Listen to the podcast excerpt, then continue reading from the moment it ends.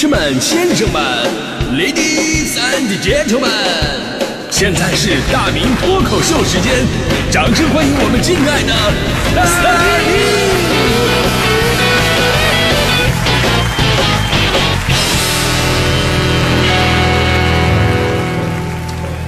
哎，欢迎各位来到今天的大明脱口秀，我是大明。呃，咱们说人呐是情感动物，所以呢，人类社会即便是基于各种规则的基础之上，但归根到底呢，还是情感是最根本的地基。所以呢，在人类社会当中啊，就没有绝对的好和绝对的坏。比方说，咱说喝酒这事儿，对吧？我们都知道，客观上喝酒肯定是不好的，所有的酒精它无论多少都会对人体造成伤害。所以呢，最健康的方式永远是滴酒不沾。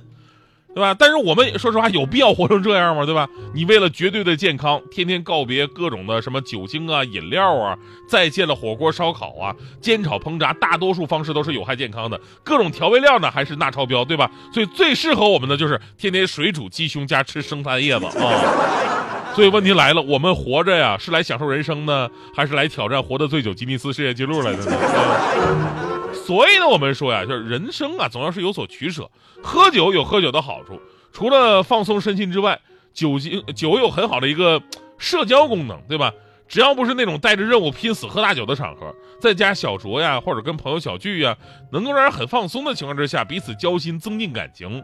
尤其是一些陌生人比较多，不知道聊什么的尬聊场合，一杯酒可以化解尴尬。就比方说啊，第一次去女朋友家拜见对方父母，饭桌上尴尬，那没关系啊。你拿起酒杯敬人家一杯酒就得了，对吧？这时候如果没有酒的话，就有点麻烦了。你总不能说，哎，那个，哈哈，叔叔阿姨啊，那我也不会喝酒，那我先敬各位一碗饭吧。这碗饭我干了，你们随意啊，是吧？然后呢，吃开心来劝饭，哎，咱们那个感情深吃一吨啊，感情浅吃一点啊。吃完这一碗还有下一碗，吃完下一碗再来三碗啊。吃饭就有点怪了，对吧？所以呢，喝酒呢是一种非常好的增进人情感交流的方式。但是呢，也正是因为酒精本身的一个特殊性，它不是所有人都能接受的，对吧？而且甭管你多大的酒量，你喝多谁都伤身。所以我们说呀，在酒桌上一定要量力而行，也别劝酒，也不能逼着人家喝酒。而人在江湖，身不由己，不是说每一个酒局咱咱们都能自己掌控的。那么问题来了，在职场的饭局当中，如果领导逼你喝酒，甚至还明确表示了啊，我告诉你，你不喝就不给我面子啊！那你这时候你会怎么办呢？但是说实话，我一直纳闷，为什么不喝就是不给你面子呢？难道酒是你酿的吗？对吧？为什么一定要把自己的面子弄得那么的被动？本来面子好好的挂在你的脸上，你非得拿下来到处撇啊，去考验人家能不能接住，这不是有病吗？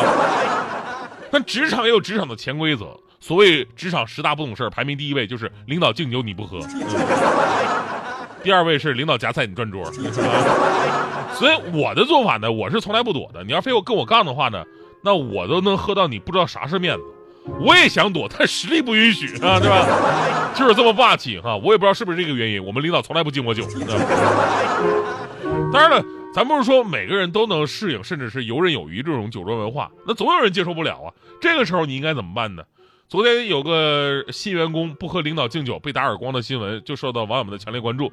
大概的意思呢，就是说同事聚餐的时候，由于他不愿意喝酒，而而从而被领导给扇巴掌和辱骂了。首先，咱们说这个员工啊，他确实是不喝酒的，而且人家也不是故意扫兴，人家十年不喝酒了，对吧？你跟谁跟在哪儿他都不喝。其次呢，整个过程当中一直有领导还有同事施压，甚至是这个什么帮腔啊、恐吓呀，对吧？逼他喝酒的行为。这个真的很难理解。你说大伙都成年了，你喝这一杯酒又能代表什么呢？所以呢，我们所说的潜规则的形成啊，都是这样的。首先呢是看到了这个现象，然后呢沉默容忍，然后呢是顺从默认，最后变成同流合污。所以当出现了一个坚持自己的另类出现的时候，竟然有人会把正常就当成不正常了。常见的除了这句啊不喝就是不给我面子，我一直搞不懂的还有这句话，就是喝酒的时候很多女中豪杰经常说的，因为很多时候女人喝起的酒来啊 比男人还能喝，然后旁边男人真的喝不动了或者不想喝了，然后他就会说了你是不是男人？我见过这样的，哎呀还跟我说你是不是男人，气得我哎哎我我把这杯酒喝了我就是男人，我不喝我就不是男人。现在都已经不用动手术了吗？啊？你要是这么简单的话，那咱们国家以后调整性别比例那还简单了呢。假设男人比女人多了五千万，哎，没关系，让这五千万人咱们别喝酒啊，对吧？因为只要不喝就不是男人了哟。但是，批评呢归批评，玩笑归玩笑，咱们呢还是要面对一个事实，那就是即便我们都很不喜欢这种职场的酒桌文化，但它仍然并不是个案啊，而是一种现象啊。这里面不仅仅是酒的问题，还有好多我们所谓的社会关系当中的人情世故。是酒文化和关系文化以及职场文化的深度结合。即便我们一边在抨击，但另一边呢，可能某年某月的某一天，你就遇到了这样的一个情况。当然有人说了，说哎呀，你不喝就是不给我面子，你不喝什么没把我当朋友，你不喝你就不是男人。这时候你会怎么办啊？我们来看一个招聘案例，说一个公司呢要招聘公司的内控管理人员，然后呢进入二面的呢有三位男士啊，老板当时也参加面试了。第一轮常规提问结束之后啊，老板也不知道出于什么考察目的，然后突然问一个问题，说：假设你酒量有限，然后呢经常要参加酒场，如果遇到别人跟你劝酒你不喝啊，然后呢人说了你不不给我面子啊，这时候你该怎么破解？第一个候选人呢是南方人，比较务实，说：哎呀，我们经常遇到啊这个别人逼酒的一个现象啊，无论你是恶语相相逼还是这个花言巧语，我呢始终坚守一条底线，就是不把酒喝到肚子里。当然也不是当场不喝啊，呃，当场不喝，绝对方面子也不是很好。我一般假装不喝，那呃，假装喝掉，假装喝掉，然后呢，悄悄的吐掉啊，没有必要当场驳了别人的面子啊。这种喝了再吐的行为，不知道算不算浪费粮食啊？第二位候选人呢是山东人啊，这位山东人也是深受劝酒文化之苦。他说这个别人劝酒呢分三个层次，第一个层次呢是上司劝酒，这个面子你不能不给啊，有量没量你都得喝呀。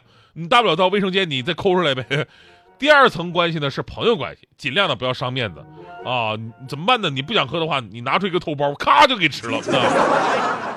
什么？我吃药了啊？喝出问题谁负责？一般看到这样的，大家伙也就消停了。第三层次呢是半生不熟的人，对吧？逼我喝酒，我就说我不喝，是我不给你面子。那你要逼我喝，你就是不给我面子，对吧？反正呢，大家伙本来就不熟，那正常人也不至于得寸进尺啊，不至于说看你吃头孢了，然后说哎，头孢就酒，越喝越有啊。那第三位候选人呢，是一位九零后，这九零后是当即反驳说，如果有人逼我喝酒，不管是上上司、朋友还是客户，咱们先礼后兵啊，你的面子比海大，我真的喝不进去啊。如果还是苦苦相逼，那我当机立断一句话，我不给面子的人多了，你算老几？这可能也就掀桌子了，知道吗？所以，如果是你的话，你会选哪个人呢？据说老板当时录用了第三位，就是你算老几那一位。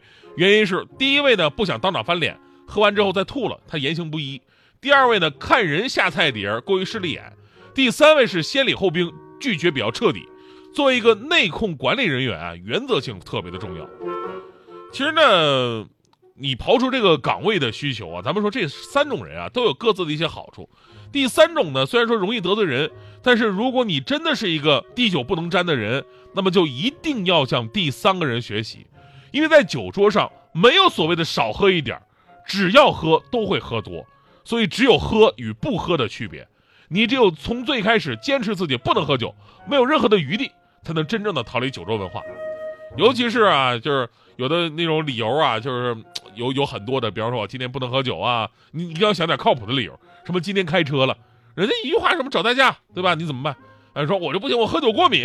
然后人家说谁喝酒不过敏啊？是吧？我不行，明天上早班啊，我不能喝。人家领导说了，我明天我同意你迟到一天。哎，我就给你告诉他，你说你怎么办？你喝不喝？对吧？有的理由也还行，但是不能用太多次。啊，强哥就是我们第一次年底聚餐的时候呢。为了不喝酒啊，强哥当时就说：“领导，那个我封山育林，我准备要孩子了。嗯，要孩子是大事吧？大伙都理解，就不劝他喝了。第二年年底年底聚餐，他又来了一句：领导，那么封山育林，我准备要孩子。领导当时有点奇怪，就看看他没说什么。第三年的时候，强哥还说自己什么准备要孩子。这次领导真的忍不了了，就把强哥拉到墙边，当时语重心长的对强哥说：说强子呀，咱们有病得治啊。”你这么办，我给你介绍个不错的大夫，反正他看过之后吧，后来那些人都要上了。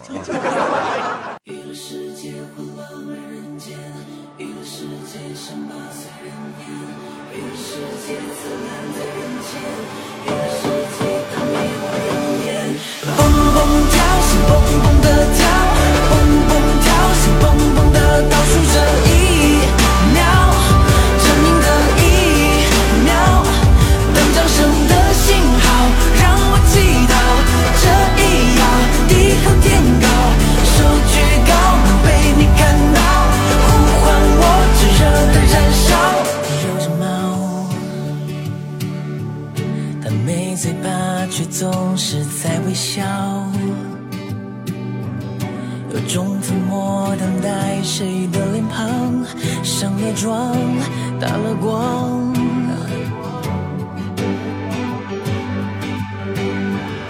表演着快乐与悲伤，舞台很宽阔，我想更自由。我亲手燃起一抹无名火，不疯魔，不成活，剩下。